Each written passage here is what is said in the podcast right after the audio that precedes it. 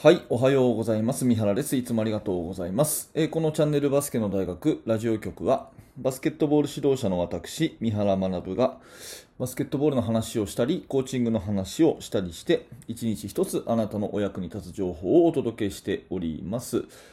はい、えー、本日は12月6日の月曜日になります。皆様、いかがお過ごしでしょうか？今日も聞いていただいてありがとうございます。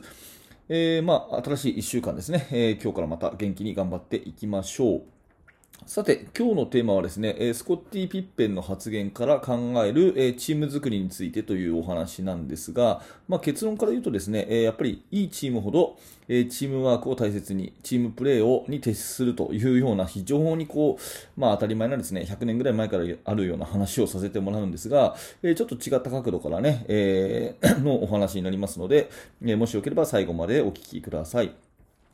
さて、本題に入る前にお知らせを2つさせていただきます。1つは、えー、無料のメルマガ講座です、えー、バスケットボールの指導者の方に向けて、チーム作りについて、えー、の、え共に学ぶようなですね、コンテンツをメールでお届けするサービスをやっております。最初の1通目で、え練習メニューの作り方という特典の動画もプレゼントしてますので、えー、ぜひ興味のある方は下の説明欄からメルマガの登録をよろしくお願いいたします。そしてもう一つは YouTube メンバーシップ機能を使った、え、限定放送ですね、え、こちらはですね、え、バスケの大学研究室というもので取り上げている内容を、え音声にして、えさらに深掘りをするような内容をですね、発信をしております。え興味のある方はですね、このリンク、下の説明欄のリンクからですね、え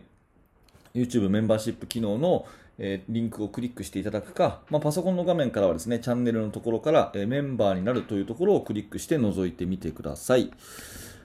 はい、それでは本題になりますけれども、スコッティ・ピッペの発言からですね、えー、考えるということですが、これどういうことかっていうと、先日ですね、えー、NBA のレジェンド、名選手ですね、スコッティ・ピッペンという選手が、あの自伝を出したんですね、えー、自分のまあ本ですよね、を出したというところで、でその時に、えーまあ、先月、11月の9日ぐらいに出されたそうなんですけど、スコッティ・ピッペンの、ね、本によって、いろいろ書かれている内容がですね、今非常に話題になっていると。まあ、簡単に言うとですね、マイケル・ジョーダンの批判ということらしいんですよ。らしいっていうのは私もこの本を読んでなくて、えー、まあ、SNS とかブログ記事でね、えー、こういうふうなことがあのちょっと波紋を呼んでますよみたいな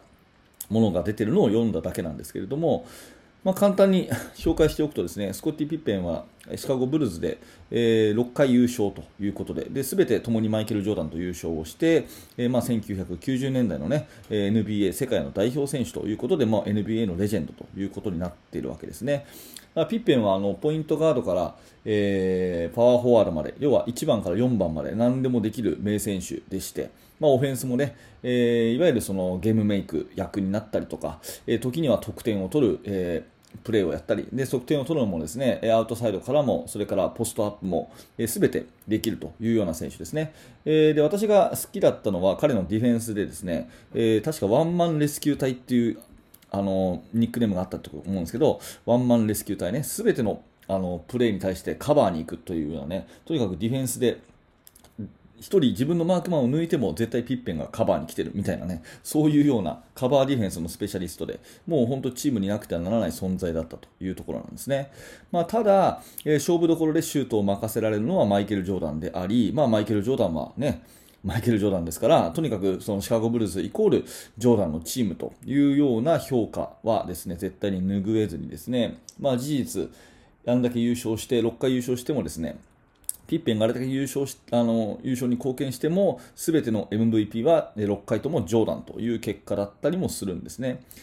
まあ、そんな中でですね、えー、まあ、性格的にどういう人なのかとか、そんな深いところは当然私は分からないんですけど、まあ、その構図としてはピッペンはジョーダンの支え役で、良きチームメイト、ねえー、であるというような位置づけだったと思うんですが、どうやらこの本ではですね、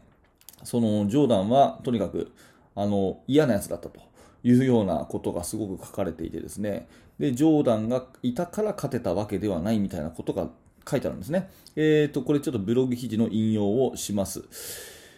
えー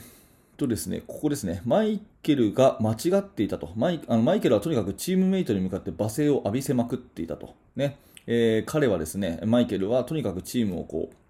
強めようとするために、えー、メンタル的な、または肉体的な、えー、タフさを鍛えることが必要だったと感じてたので、えー、ものすごくこうチームメイトにこう厳しいことをね、言いまくってたというようなことですね。で、改めてそれを映像で見てみると、マイケルがチームメイトたちに向けて話していたことがどれだけ不十分だったのか、えあの頃を思い出して、えドン引きしてしまったというような発言が書かれているそうなんですね。で、それに続いて、えマイケルは間違ってたんだと。で、俺たちが勝てたのはチームのバスケットをしてからだと。えー、私がね、えー、ピッペンが NBA してから最初の2シーズンはそれをすることがなかったと。ダグ・コリンズのコーチの時ね。でもそれからのブルーズはチームでプレーできることが、えー、格別なものとなったと。で、俺たちがお互いのことを、お互いのためにプレーを構築してきたから勝てたわけであって、マイケル・ジョーダンがいたから勝てたわけではないと。俺たちはマイケル・ジョーダンと同じチームでプレーできたことを感謝してるわけじゃないぜというような、そんな発言があるわけですね。まあこれはですね、えー、なんていうかな、あのまあ本音のところもあるし、そうじゃないところもあるし、まあもう昔の話なんでね、今となっては、えー、というような話もあるんで、ここは話半分に聞いてですね、このフィッペンの発言がどうのこうのということを言うつもりは全くないんですが、まあ指導者の立場でやっぱりね、えーあ、なるほどなと思うのは、これだけの名選手がいてもですね、やっぱり最終的にはね、チームのバスケットをしてたからだっていう一言に尽きるということなんですよね。あの、まあ、シカゴブルーズ往年のね、えー、NBA ファンの方はわかると思いますが、トライアングルオフェンスっていうね、そういうバスケットをやっていて、まあ、今で言うですね、そのモーションオフェンスですよね。えー、あの、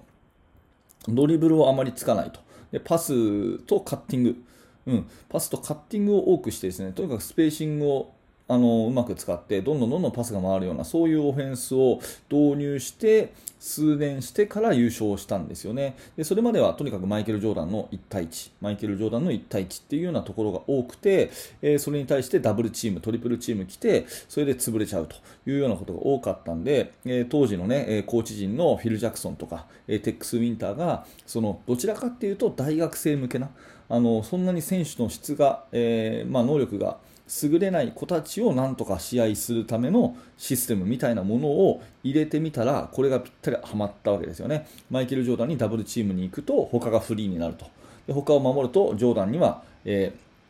ー、カバーがいけないというようなそういう感じでボールをどんどんどんどんチームメイトにパスを回すようなそういうオフェンスをね、えー、構築していったというところがまあ一つあってトライアングルオフェンスといえばね今でもまあその名が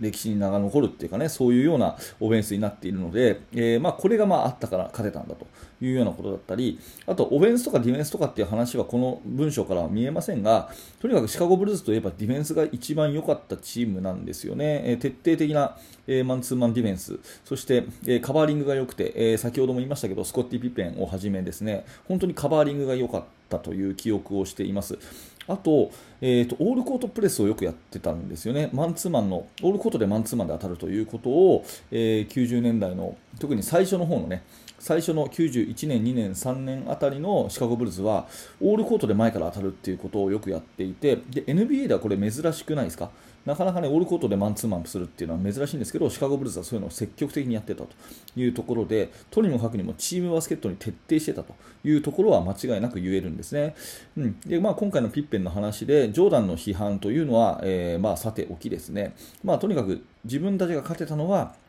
チームバスケットをしてたからだと。それをやってなかった頃は、ね、えー、勝てなかったっていう、ここのところはですね、ぜひいい意味で切り取って、えー、やっぱり大切にしたいなというふうに思うので、こんな話をさせていただきました。まあ、あれだけのね、えー、もう十数年経ってる中で、えジョーダンはああだったとかね、ピッペンはこうだったとかっていう風な話になるぐらい、能力に溢れた、才能に溢れた選手たちの集まりですらですね、やっぱり個人技能だけでは勝てなかったということは、もう認めるところだったようで、えー、まあ、ましてやね、私たち、その、指導者という立場でいくとですね、えー、子供たちにはそういうチームプレーの大切さ、そして面白さっていうものを、まあ、伝えてあげるっていうことが、すごく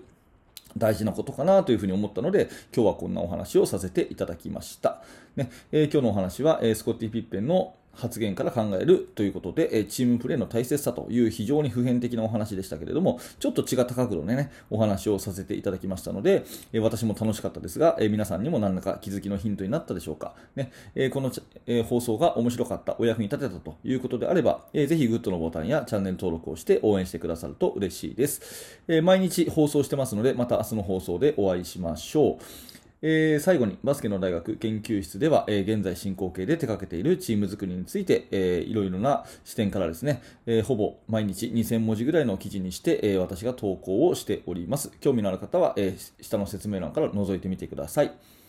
はい、最後までありがとうございました。三原学でした。それではまた。